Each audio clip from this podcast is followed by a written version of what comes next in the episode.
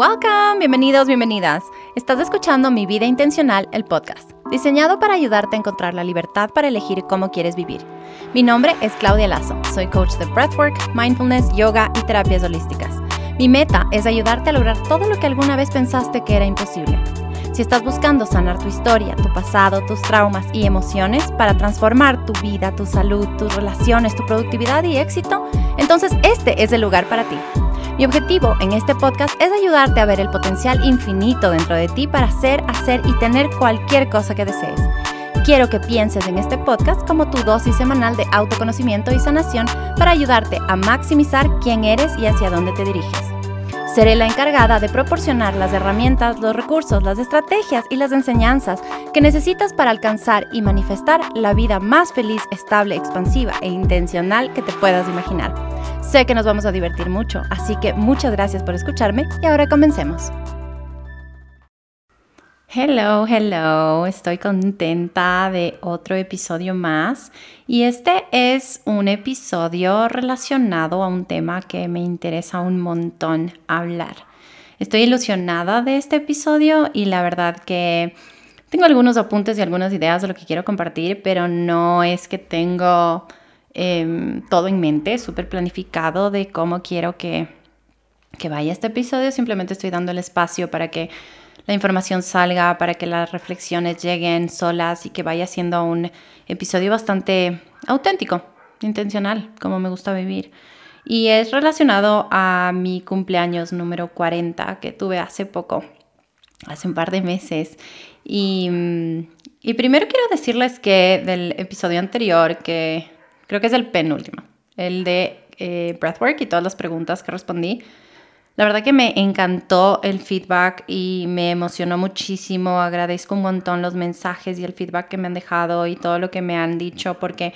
la verdad que lo hice con el corazón en la mano para poder explicar exactamente de una forma súper dinámica, súper clara qué es lo que puedes hacer con el breathwork y cómo puedes encaminar tu vida para incluir esta práctica, esta herramienta en tu vida y dependiendo de lo que tú busques y cómo se puede adaptar de diferentes formas y además cómo se va a ver esto en tu vida. Así que em, les agradezco, again, de corazón, porque me encanta poder seguir esa comunicación abierta, poder tener ese espacio donde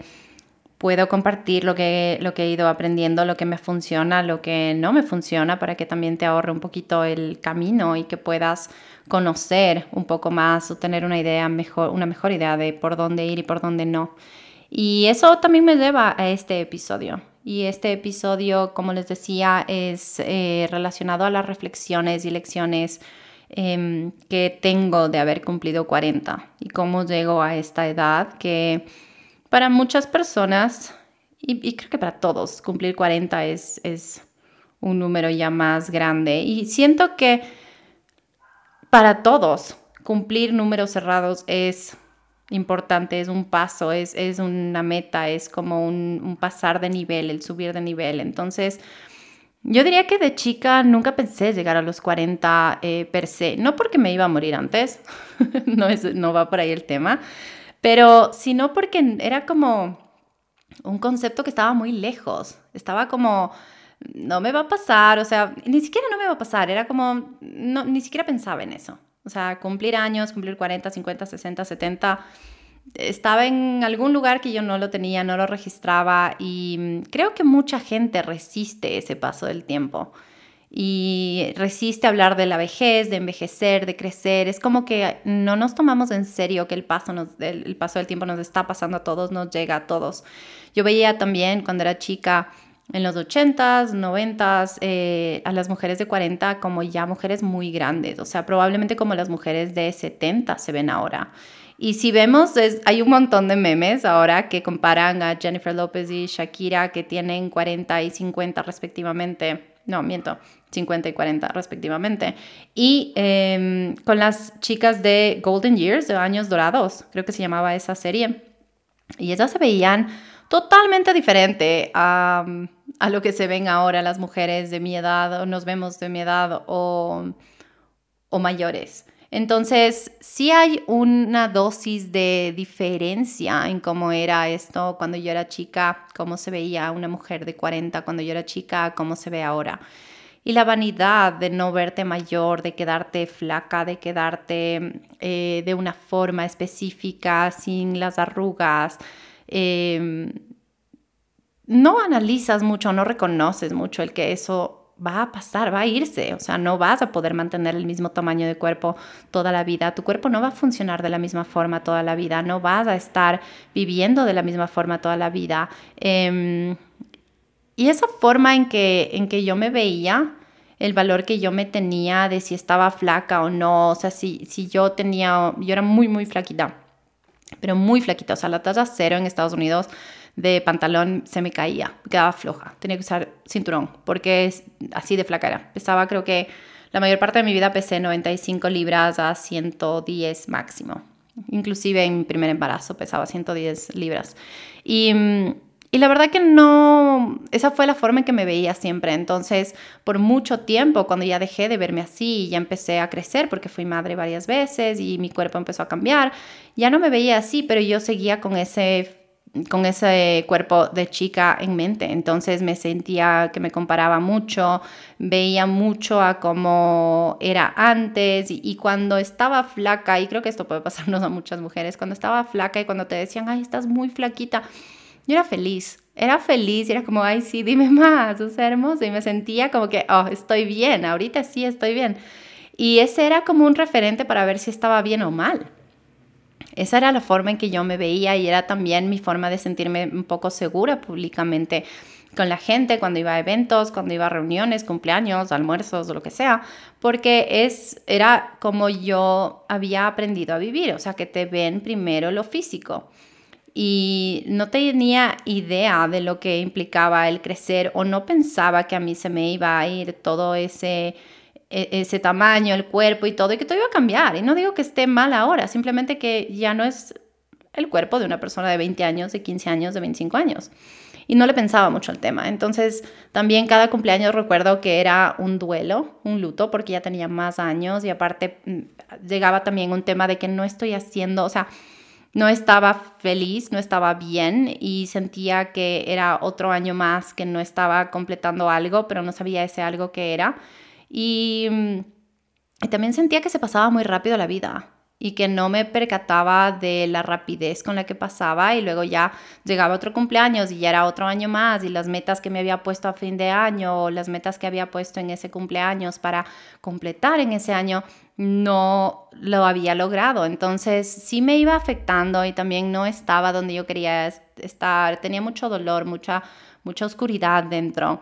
Y eh, siento que eso de cumplir años, especialmente en los 20, 30, 40, o sea, los números cerrados o en trade serían los números psicológicos. Mi coach Rochelle sería feliz que yo hable de esto y si quiere invitarla al, podcast algún ratito.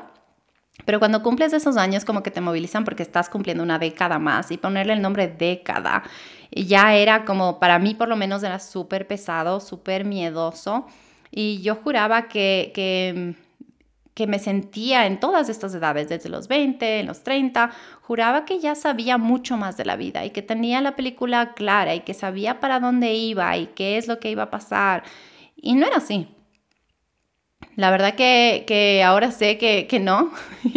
y tenía un montón de trauma, un montón de inseguridades, un montón de miedos, de dudas, de sueños frustrados, de de situaciones que, que iba guardando, que tenía en mí, que no y que no las aceptaba, que no las asimilaba como tales, o sea, no sabía ni siquiera que, que tenía adentro mío.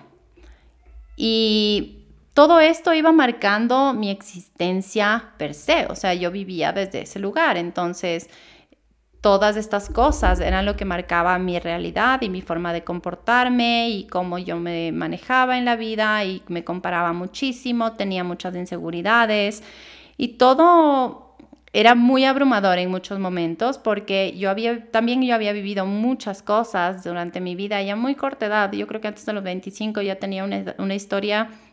como para contar en una, en una película de, trágica de muchas situaciones de dolor y muchas, muchos errores y mucha, mucho sufrimiento y mucha depresión y mucha,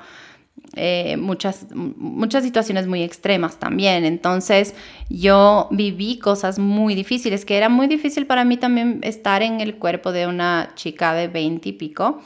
o de casi 20 y ya tener una historia que contar y que la gente, y, me sentía un poco más grande de lo que era. Era un poco raro como, como, como viví en toda esa época y, y cómo sentía, porque yo sentía que ya sabía mucho más y que ya tenía súper claro todo y, y sentía que tenía una historia demasiado grande para la edad que tenía. Y ahora por fin siento que tengo 40 y he vivido un montón de cosas y digo, ah, wow, ok, ahora ya son 40 años en este mundo y, y, de esos 40 años en este mundo ya tengo un montón de cosas que contar, pero ya no lo veo como algo malo, antes sí lo veía como algo negativo, algo malo, algo que me daba un poco como de vergüenza porque viví muchas cosas, muchas situaciones duras y también mucha rebeldía y muchas cosas que, que, que hice desde esa desesperación y desde ese dolor. Entonces, llegar a los 40 ahora y entender que que sé un montón de cosas, pero también no sé un montón de cosas. Y que ya no tengo esa presión de, de saber todo. Y que puedo estar en paz con eso. Ya no tengo que correr, ya no tengo que demostrar nada a nadie. Porque siento que los 20 era un, empezar a encontrar ese camino, ¿no? Y empezar a ver por dónde va a ir la vida y qué es lo que va a pasar. Luego mis 30, yo diría que la forma de ver mis 30 fue un, el GPS, estaba recalculando constantemente. Vieron cuando estamos manejando y ponemos en el Google Maps o en Maps y ponemos a un lugar donde vamos y el momento en que tal vez cambiamos y tomamos una calle que no era y está recalculando, recalculando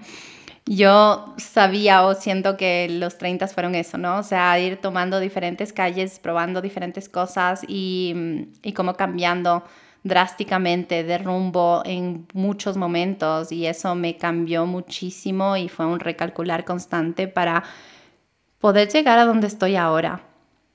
Sabía que buscaba, sentí que en los 30 buscaba algo que no sabía qué era, pero que ahora sé que ya llegué y que el camino eh, recién empieza de ese algo que buscaba.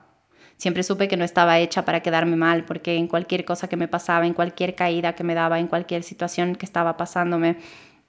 yo buscaba la forma de salir. Podía deprimirme, podría ponerme triste un rato, pero no me quedaba ahí mucho tiempo, sino que siempre salía y siempre me levantaba y era, ok,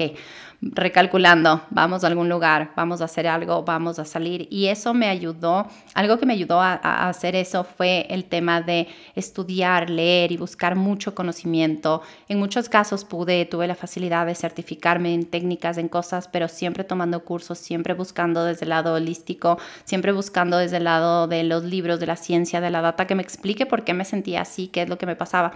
Nunca me llegaron a explicar exactamente qué era lo que me pasaba en ese momento, pero en sí creo que el estudiar me sacó mucho la mente de esas situaciones. Y hoy por hoy puedo decir que llegar a los 40 es ese reconocer ese camino. Tal vez la primera reflexión sería reconocer todo el camino que he tenido e ir como saldando cuentas.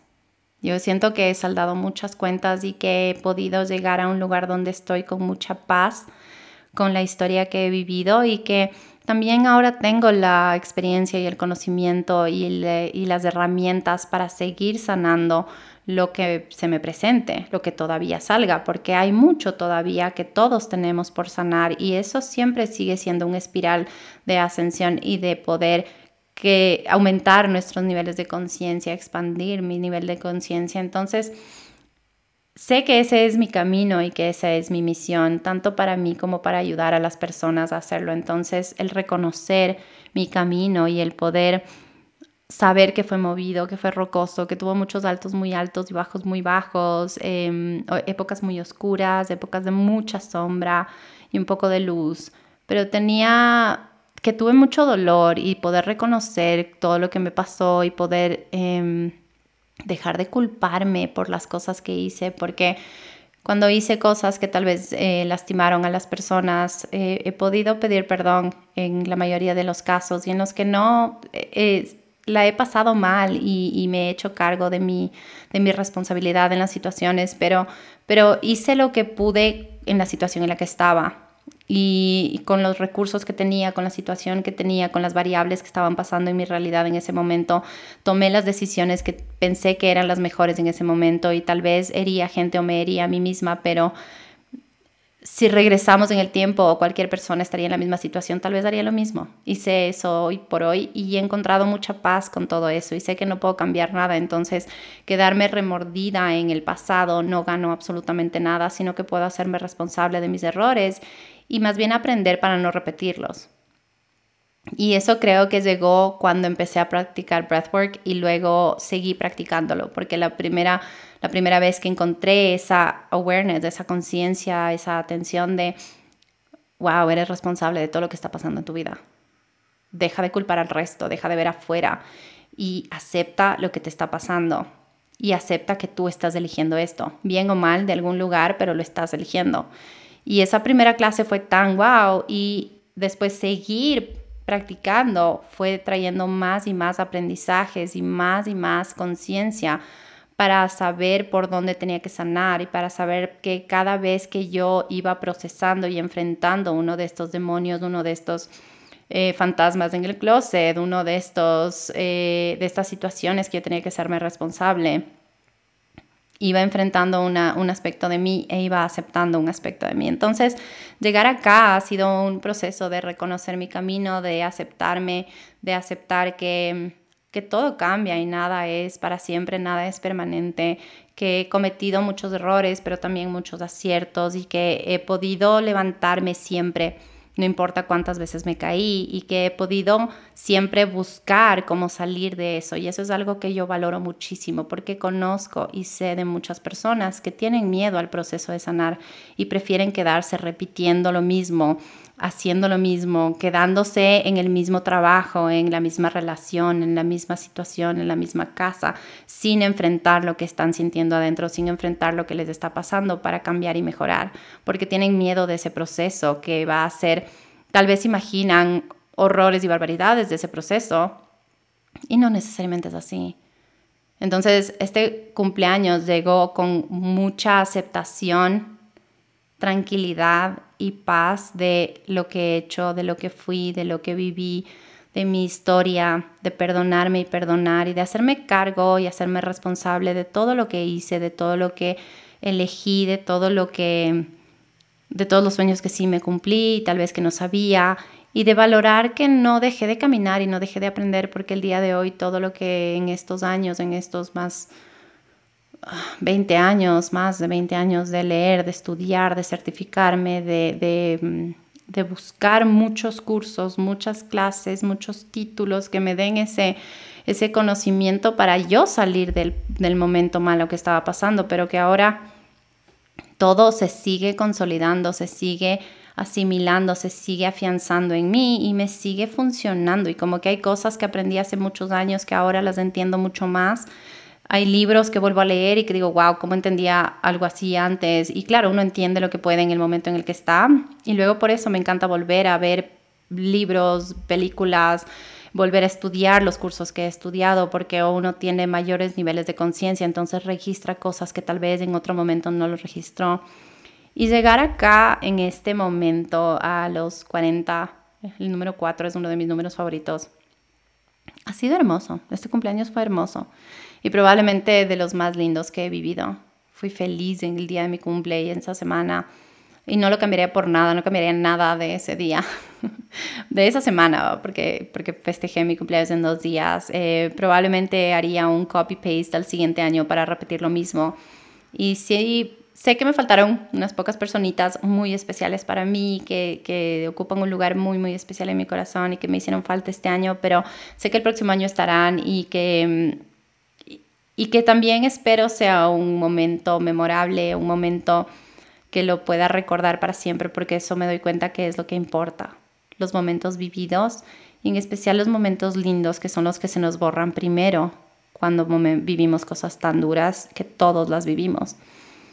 Y los 40 los recibí sin resistencia, sin dolor, sin dudas, sin miedos, sin ansiedad, sin insomnio, con unos kilos de más, pero eh, con más canas en mi cabeza, con algunas arrugas en mi cara, con la piel que se siente diferente, con algunas cosas que han cambiado, pero recibí con los brazos abiertos porque jamás me he sentido tan feliz y tan tranquila en mi cuerpo y en el levantarme cada mañana. Esto nunca me pasó. Entonces, para mí cumplir 40 ha sido un acto de amor enorme, de volver a conocerme a esta edad, volver a presentarme a mí misma y decidir amarme y valorarme tal y como soy, ver que el cuerpo, sí, como dije, está diferente, que ahora mi cara está cambiando, que siempre tuve un montón de canas, pero desde los 20 tres creo que me pinto las canas y mm, porque familia, somos familia de tener canas desde muy jóvenes y, y ahora como ya me pinté una vez me da pereza hacer el proceso de no pintarme, ¿no? Y, y, ahora tengo más y la verdad que no me estresa y jamás estuve tan cómoda en mi cuerpo, yo sufrí un desorden alimenticio desde los 12 años y lo viví hasta probablemente hace unos dos años, hasta los 30 y, no, 37 podría decirse. Entonces son muchos años de un desorden alimenticio que la verdad nadie en sí supo. Y si es que alguien supo en algún momento, pensó que era pasajero, pero em, hoy por hoy tengo una aceptación radical a la luz y a la sombra que hay en mí, que sé que es esa ley universal de los opuestos, ¿no? Que porque hay ese lado hermoso, puedo entender y valorar que, que existen los negativos por algo, que de los momentos negativos aprendo mucho y que de lo, del dolor y de la sombra puedo sacar también ese valor de, de valorar mucho más el, el, la luz y los momentos lindos. Entonces, llego acá también sabiendo que, que soy ese proyecto mío que no he terminado de escribir, esa historia, ese libro que, que va por el capítulo número 40 y que me llena de ilusión porque digo, wow, o sea, si he hecho todo, tantas cosas, me he reinventado tantas veces, me he levantado nuevamente tantas veces, he reescrito, he cambiado de dirección en mi vida tantas veces me ilusiona lo que puedo lograr en el tiempo y además llego sin correr. Ya no tengo la prisa de correr, siempre quería ser grande, siempre quería salir, siempre quería estar más allá de donde estaba, o sea, siempre quería estar en otro lado. Siempre me han encantado las ventanas en toda casa y siempre buscaba estar en otro lado y hoy ya no corro. Sé que la presión que yo me ponga es algo que yo elijo, si la pongo o no, que el estrés que tengo no es eh, elegido, que es algo que yo elijo y que tengo control total y completo de todo lo que pasa en mi vida, porque aun cuando las cosas que están fuera de mi control eh, pasan, tengo el control de cómo las enfrento y cómo me dejo impactar o afectar sobre estas cosas. Entonces, o de estas cosas. Y creo que sí se puede reconocer todo esto como madurez pero también reconozco que me quedan muchos años de adquirir más madurez y más aprendizajes y más historias y más conciencia. Todavía me queda mucha, mucha madurez y aprendizaje por llegar porque tengo muchos años de aprendizaje y de vida que recorrer aún. Que esa madurez y esos aprendizajes solo llegan cuando uno completa esos niveles, esos años y que son lecciones y etapas que llegaré a vivirlas. Y si bien mi vida fue marcada por momentos muy duros y el dolor, el sufrimiento estuvieron presentes la mayor parte del tiempo, no cambió nada de lo vivido. Los personajes que llegaron y los personajes que por suerte no se quedaron y no elegí que se queden, no cambió nada por más que he vivido mucho dolor y muchas situaciones que, que tal vez no fue justo que viva, especialmente cuando era chica, cuando era niña, porque cuando una es niña no se mete en ciertas situaciones, es muy chiquita para vivir cosas que a veces los adultos o las situaciones nos hacen vivir. Y, y eso me lleva a lo siguiente, que también era otra reflexión, que es sobre los estereotipos que tenemos y que desde niña yo tenía muchos. Y ahora cumplir 40 ha sido de liberarme mucho de esos estereotipos. Y no digo que todo esto me llegó ahora cuando cumplí 40. o sea, no es que todo esto el mes de mayo, cuando cumplí 40 años, fue como, ok, aquí está toda la información, pero han sido cosas que he ido como descargando y, y, actualizando en mí, en mi mente, en mi forma de pensar y de vivir en los últimos dos años, siendo el último año el que realmente he podido asimilar todos estos aprendizajes y hacer este inventario de todos estos aprendizajes y como pelar todas esas capas de la cebolla para volverme más yo, más auténtica, más, más mi versión original, la que debo ser y la que deberíamos todas lograr ser sin esos prejuicios, sin esa presión de lo que es ser mujer, sin la presión social de lo que de cómo deberíamos vernos, de cómo deberíamos vestirnos según la edad, de cómo debemos comportarnos, de que si podemos decir una cosa u otra, si podemos salir o no, si una mujer puede estar en un rol de, de mando en una empresa o no, sin los prejuicios de, de, que no puedes, no eres, o sea, hay muchas cosas que, que aún se mantienen lamentablemente, pero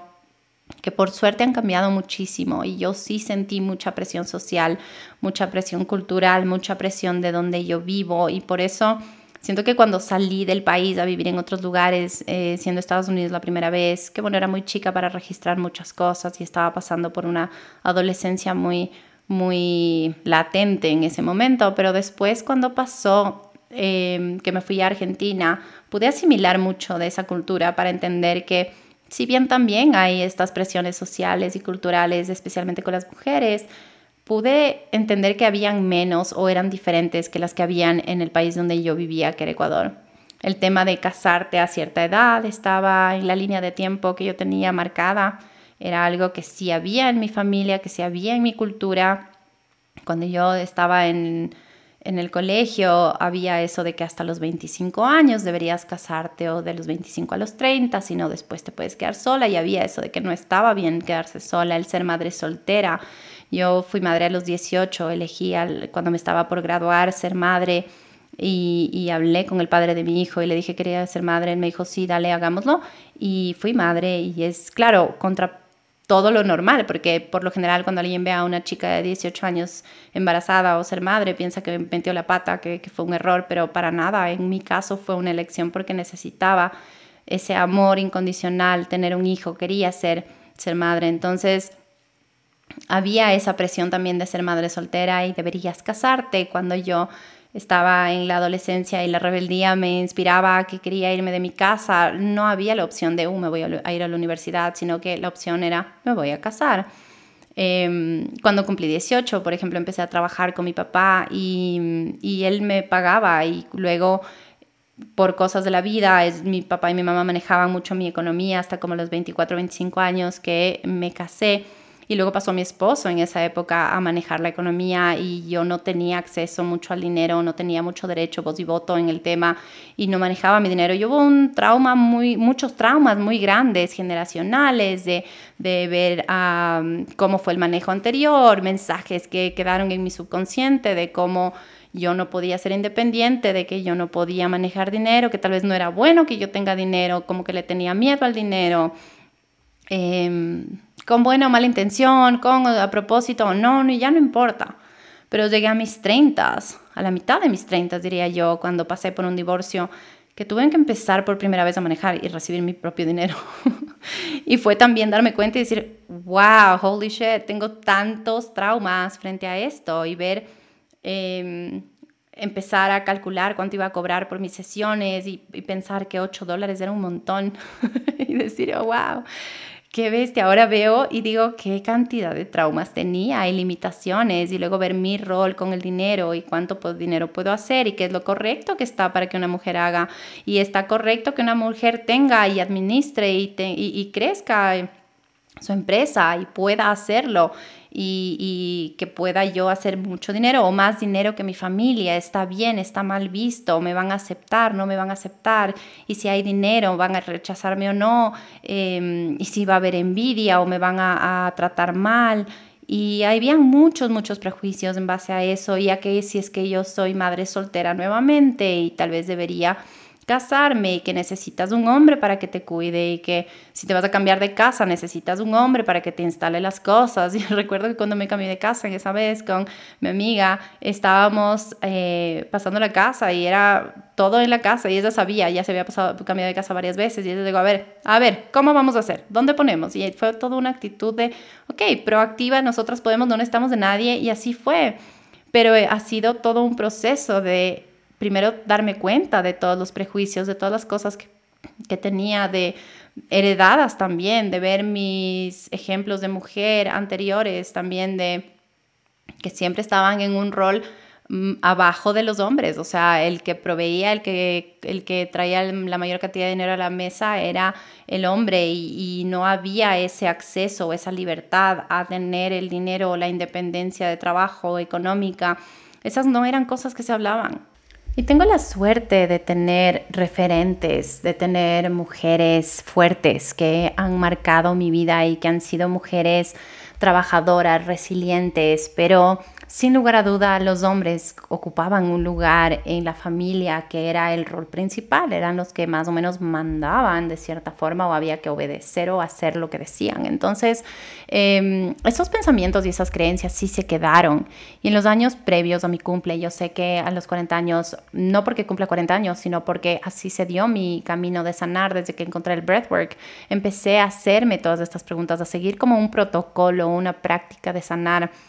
que fue ya más concreta a la par de trabajar con una psicóloga a raíz de mi divorcio porque sabía que habían cosas que yo necesitaba sanar del abuso y me quedé con PTSD después de eso. Em, yo sé que empecé un camino de sanar de raíz un montón de todas estas creencias y empecé a tomar conciencia de todo lo que tenía que sanar y conforme iba sanando algo surgía algo nuevo y surgía algo nuevo y así empecé a llegar a la versión más auténtica que tengo ahora, que es la vida que siempre soñé y que ni siquiera sabía que estaba posible para mí. Y es una vida en la que yo llego hoy por hoy con una tranquilidad en el corazón de que todo lo que hice tuvo una razón de ser, que todos los sufrimientos, todas las situaciones difíciles ahora se han convertido en esa sabiduría que me ayuda a ayudar gente y me ha dado un propósito de vida para poder ser la mejor versión de coach de breathwork que he podido ser, para poder traer mucha eh, mucho bienestar, mucha transformación, mucha sanación a la vida de la gente. Y esto se alinea a lo que yo he intentado hacer en los últimos años desde mi divorcio, que fue el alinear mis valores, mis prioridades, mis mi forma de ser, lo que para mí importa con la integridad, que lo que yo digo, lo que hago y lo que pienso esté alineado siempre y que eso se vea en cada área de mi vida y que eso pueda también ser un impacto en la vida de mis hijos. Eso me ha llevado a ser más selectiva en la gente con la que eh, frecuento y la gente que tengo a mi alrededor, la pareja que tengo, mis hijos, cómo están. Y me llegó, aunque ya había leído muchas veces, me llegó esa frase que dice, dime las cinco personas con las que frecuentes y te diré quién eres. Eso me llegó muchísimo y, hay frases que las he escuchado un montón de veces y que no, no las registro, pero que en algún momento las, la vuelvo a leer y me pasa con muchas cosas y con, con, casi todo, que cuando volvemos a leer, cuando volvemos a escuchar, cuando, cuando oímos una clase un podcast, leemos un libro, vamos registrando cosas nuevas y eso me llegó en un momento y dije, oh, ok, vamos a seleccionar mejor el repertorio. Vamos a ver quién está en la lista de gente que frecuento y eso también me cambió muchísimo la vida. Y mm, durante los treinta y pico de años que, que pasé previos a esto, sentía que vivía remando en dulce de leche, como que con la cabeza sobre el agua, con mil cosas por hacer. Eso es eh, lo que nos pasa por lo general a todos. Y no es solamente mi historia, sino lo cuento desde lo que yo vivía, pero probablemente resuene con más de una persona. Porque todas tenemos muchas cosas que hacer. Seas o no madre, todas tenemos mil cosas. Si, tienes, si, eres madre, madre perruna, si eres madre de, hijos humanos, de em, seguro tienes un trabajo, seguro eres hija, hermana, prima, amiga, pareja, y tienes cosas que hacer hay muchas cosas en tu horario y creo que es la historia de absolutamente todos, inclusive de los hombres en su propia versión y vivimos en, llegamos a un punto en el que en algún momento podemos vivir en piloto automático tratando de encontrar un balance. es perseguir ese balance en los roles que tenemos en la vida entre la mujer, la madre, la pareja, la profesional y cómo cumplir en cada uno, siendo buena madre, cuidando de la familia, teniendo todo al día, em, con todas las responsabilidades que tenemos. Siento que como mujeres tenemos, y, si, tienes, si tienes casa y tú eres la encargada de tu casa, tienes muchos tabs, como cuando tienes en Google abiertas muchas pestañas y tienes muchas pestañas abiertas todo el tiempo, trabajo en, trabajando en, pensando en producir, en trabajar, en, en hacer dieta o tal vez comer sano para estar mejor, en tratar de hacer ejercicio, mantener un entrenamiento, en dormir bien, en gozar de, tratar de tener, gozar buena salud, ser buena hija, buena madre, buena pareja, buena hermana, buena amiga, buena nieta, asistir a los eventos sociales, cumplir con las invitaciones, trabajar en el trabajo también cumplir con las metas, con las expectativas y que pueda todo estar al día y hasta probablemente pensar en ese ascenso, a dónde voy a ir o qué me va a llenar más o cómo voy a estar mejor. Y eso es básicamente como vivimos. Buscamos ese balance, encontrar esa esa forma de vivir que supuestamente es la que nos va llenando y la que nos va dando mucho, mucha satisfacción, pero en algún momento como que sentimos que no estamos controlando nada y solo seguimos repitiendo y repitiendo días, rutinas, trabajos, relaciones, eventos, conflictos, dolores, ansiedades, insomnios, enfermedades que se repiten. Y cuando esto pasa, debemos prestar atención y decir, hey, a ver, ¿qué está pasando acá? ¿Qué estás viviendo? ¿Qué estás haciendo? ¿Cómo estás sintiendo? Porque todo empieza con nosotros, con lo que tenemos adentro, con las emociones que llevamos guardadas, con el subconsciente, con lo que está guardado en nuestro cuerpo y en nuestro subconsciente y todo lo que se ha registrado, que somos un gran archivador de todas las historias de nuestra vida y que son cosas que a veces ni siquiera sabemos que están pero que cuando elegimos verlas y enfrentarlas podemos sanar y procesar todo esto. Y para mí ese sanar y procesado ha sido liderado siempre por el breathwork y luego he tenido otras herramientas que me han ayudado muchísimo a enfrentarlas, pero eso fue cuando elegí este camino de en serio cambiar mi vida y empezar a cambiar lo que tengo adentro para poder ver eso reflejado en mi día a día y afuera. Entonces, ese proceso de encontrar un balance lo he logrado ahora que he podido hacer un buen tiempo, un buen proceso de sanar. Y ese sanar ha sido ir adentro desde lo más profundo en cada área y empezar a cuestionar, empezar a observar, empezar a indagar, empezar a responder preguntas y hacer preguntas que me den ese, esas respuestas que tal vez no sé, pero que necesito para encontrar claridad y poder sanar. Y me encanta que Tony Robbins dice algo en sus workshops que es la calidad de vida. La calidad de preguntas que te hagas en tu vida va a determinar la calidad de vida que tengas. Y la gente exitosa puede quedarse con esa pregunta un tiempo hasta que llegue la respuesta. Porque por lo general, cuando hacemos una pregunta, queremos esa respuesta ese mismo rato. Pero hacer esa pregunta y quedarnos con esa incógnita y dar ese espacio a que la respuesta llegue y que podamos ir encontrando ese camino para seguir, para continuar caminando, para encontrar nuestra ruta y qué cuál es el siguiente paso a seguir, cuál es la siguiente etapa que tenemos que llegar a la vida y cuál es el siguiente proceso que debemos transitar. Yo creo que esa es la clave del éxito, el poder entender que cada época, cada etapa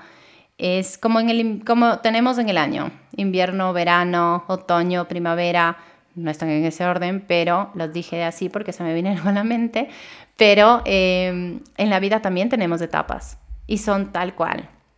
Hay etapas que son el verano y yo siento que estoy viviendo un verano hermoso en mi vida, pero hay etapas que también son invierno y hay etapas que son primaveras y otoños. Entonces, esas etapas nos permiten, si tomamos conciencia de que la vida es etapas, podemos tener etapas en las que elegimos nutrirnos, sembrar esas semillas que nos van a dar los resultados que buscamos a mediano y largo plazo. Y eso es ir para adentro. Siempre, siempre, siempre es ir para adentro. Y siempre, siempre, siempre la respuesta va a estar saliendo de la cabeza y regresando al corazón, al cuerpo, viviendo desde el cuerpo, desde nuestra intuición, desde, desde esa sabiduría interna que tenemos, porque la mente es un gran, gran, gran, em, una gran aliada si es que la pones al servicio de algo, si es que le pones a trabajar en algo, pero cuando la dejas a rienda suelta y vivimos desde la mente, es donde vivimos con ansiedad, con estrés, con insomnio, porque estamos rumiando el mismo pensamiento y podemos tener 15, 20, 30 escenarios de algo que nos puede pasar o que no. Y probablemente de ese escenario podemos ver 15, 30 opciones y luego el momento que pasa ese evento que nos estábamos anticipando y que nos estábamos estresando, pasa solamente una de todas esas cosas que pensamos puede pasar un 1, 2 o 3%. Entonces nos pasamos la vida metidas en la cabeza, nos pasamos la vida dando rienda suelta a la mente cuando la mente no es la que debe mandar, sino la mente es la que debe ser, es, es nuestra herramienta para poder ser mejores, para poder aprender, trabajar, vivir desde otro lugar. Y eso es lo que a mí me ha dado el llegar a estos 40 años, el saber que he vivido un montón de cosas, he encontrado un balance en el que sé qué es lo que me funciona a mí cada día, cómo funciono bien, cuáles son las herramientas que me anclan a mí, a mi bienestar y que desde ese lugar puedo funcionar mejor. Y sé cuáles son las herramientas mínimas que si en algún momento mi vida se vuelve súper ocupada, hay alguna emergencia, alguna cosa, sé que son las mínimas, que me toman segundos o minutos en practicar, que me traen la mayor calma y estabilidad emocional para poder enfrentar los momentos de estrés. Entonces, todas las prácticas que yo tengo ahora, que son las que yo les enseño en mis cursos, en la certificación, en The Breathwork Method, son las cosas que a mí me han funcionado, son todas estas lecciones, pero con más información, con un desglose de desmadejando todo, para que puedan incorporar a sus vidas y que puedan encontrar lo que a ustedes les, los, les funcione. Y les recomiendo encontrar ese camino, empezar a pensar de una forma tal vez diferente, empezar a vivir de una forma diferente para encontrar esa versión más auténtica. Yo les digo que el haber llegado acá y cumplir 40 para mí ha sido lo más especial de mi vida porque jamás me sentí tan tranquila, jamás me sentí tan feliz, tan en paz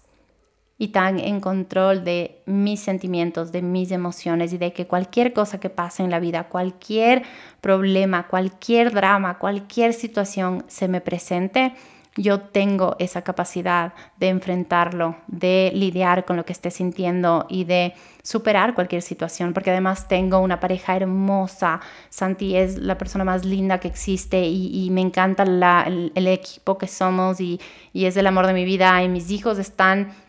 bien todos y tenemos una familia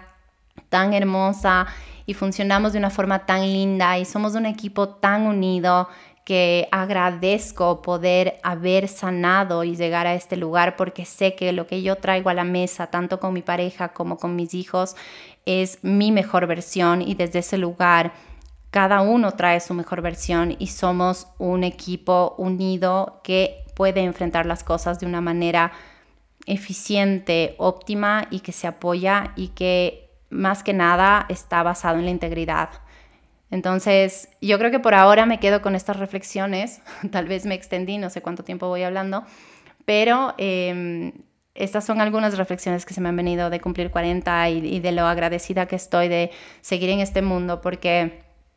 varias veces yo elegí no estar y traté de, suicidarme varias veces, siendo a mis 21 años la vez en la que casi lo logro y que no sé cómo estoy acá y no sé cómo estoy acá sin afectaciones neurológicas, físicas y no haberme quedado con una, con una secuela, con algún daño. Entonces, el poder funcionar desde la gratitud y saber que mi vida casi termina por mi propia elección y que estuve en un lugar tan oscuro y que pasé muchos años en lugares muy oscuros queriendo morir y no vivir y que ahora yo quiera vivir, quiera levantarme cada día, ame lo que hago, amo, amo, amo mi trabajo, amo lo que estoy logrando, lo que, lo que puedo hacer por la gente, lo que le puedo dar y lo que estoy viendo en los resultados de cada persona que se certifica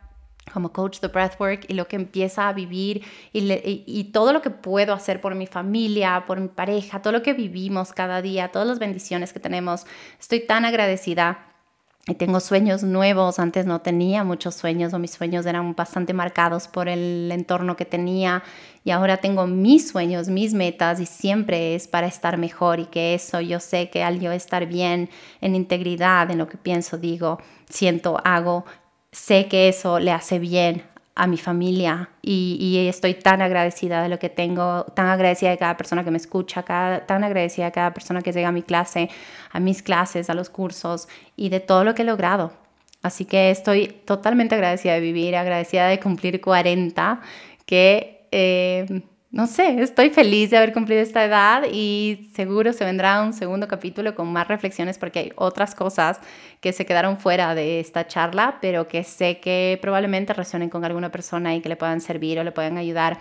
a ver la vida de alguna forma diferente y estar mejor. Así que les mando un abrazo, espero que les haya gustado este episodio. Si les gustó, si les hizo pensar en algo, cuéntenme, escríbanme, eh, taguenme en sus posts en, cuando comparten en redes y demás, porque amo este espacio, lo que se está creando, lo que me están escribiendo y el feedback que me están dando de todo esto. Así que les mando un abrazo y nos veremos en el siguiente episodio.